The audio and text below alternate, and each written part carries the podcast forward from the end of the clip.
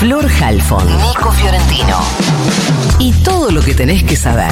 El newsletter de Ahora Dice. De Ahora Dice.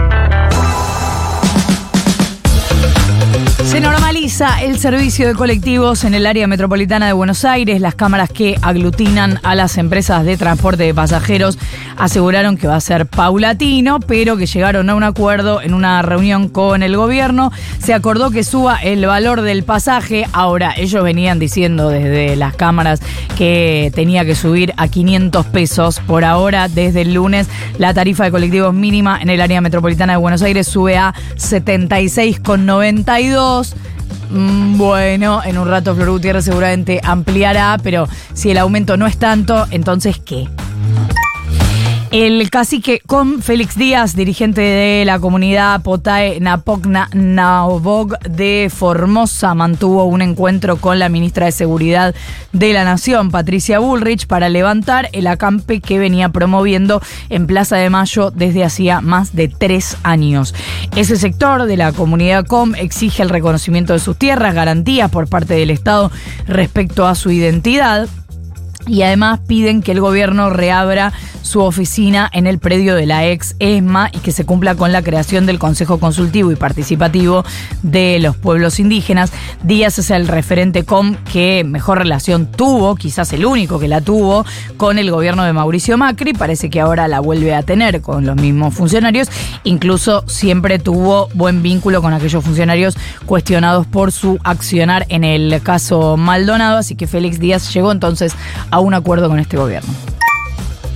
La Intendencia de Bahía Blanca finalmente logró que ocho empresas multinacionales aporten 9 mil millones de pesos para la reconstrucción de la ciudad. Después del temporal del 16 de diciembre y después de lo que insistió para que colaboraran, habíamos contado que estaba diciendo, hey, empresas, o ponen la plata que ustedes quieren o mando al Consejo Deliberante un proyecto para que la tengan que poner sí o sí. Bueno, lo que se informó, mientras el gobierno nacional sigue sin responder si va a aportar algo de dinero, así que por ahora se asume que no, es que se va a generar un fondo extraordinario inicial que va a ir aplicando, aplicado a cinco líneas específicas. Recordemos que en Bahía Blanca hubo 13 fallecidos, todavía hay gente internada, pero además hay mucho que reconstruir porque 12.000 casas han tenido voladura de techos, 300 techos se derrumbaron y 6.000 árboles también están en esa misma situación. La Sala 1 de la Cámara Criminal y Correccional Federal ratificó el procesamiento por corrupción de menores del ex ganador de Gran Hermano Marcelo Coraza.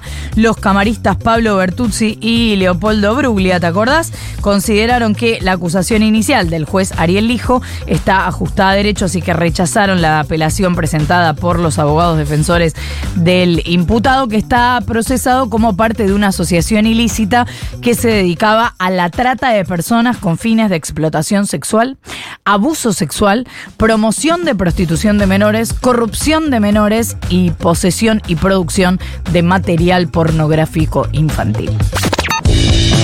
Último día del año para este programa y primer día de vigencia para el Mega DNU que hizo público hace ocho días el presidente Javier Milei por cadena eh, nacional, luego publicado en el boletín oficial. Ya quedó viejo, pareciera, por los días transcurridos y porque el Mega además presentó la mega ley de 664 artículos, que parecen un montón contra los 365 artículos que tiene este DNU, que desde hoy mismo va a modificar muchas de las cosas de tu vida cotidiana. Ejemplos, bueno, desde hoy no rige ninguna ley de alquileres, por ejemplo, suerte a los inquilinos que vayan a negociar ahora un contrato. Saludos para mí. Desde hoy no rige ningún tipo de tope o regulación de la cuota de las prepagas.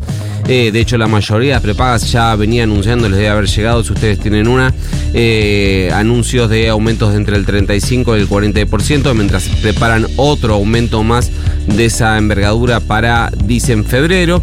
Desde hoy se reducen considerablemente las indemnizaciones por despido. Desde hoy rigen los periodos de prueba de ocho meses. Desde hoy se limita muy fuertemente el derecho a huelga, algo que eh, una parte del decreto que además tiene su complemento con la ley que está eh, tramitando en el Congreso de la Nación. También desde hoy dejan de regir las leyes de góndolas y de abastecimiento. Desde hoy también se establece la conversión en sociedades anónimas de las empresas del Estado para dejarlas a tiro de privatización. Mm, Desde hoy también está puesta en venta el paquete accionario de las líneas argentinas. Bienvenidos sean eh, ustedes a la era Javier Milei una era a la que ya le han decretado un paro nacional y con movilización.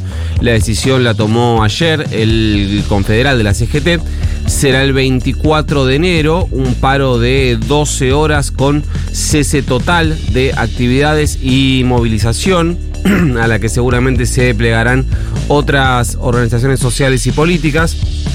Para quienes estén sopesando si es justo o no un paro general contra un gobierno que lleva 18 días, o si está bien que hagan lo que no hicieron en cuatro años de gobierno Alberto Fernández, o si es conveniente parar contra este gobierno, si es que un paro contra este gobierno no suma a su narrativa, les pregunto qué creen que debería hacer el movimiento obrero si con un solo decreto vienen a barrer con toda la legislación laboral vigente, a la que se suma además una ley que barre con otro aspecto, otros aspectos en realidad de los derechos laborales vigentes.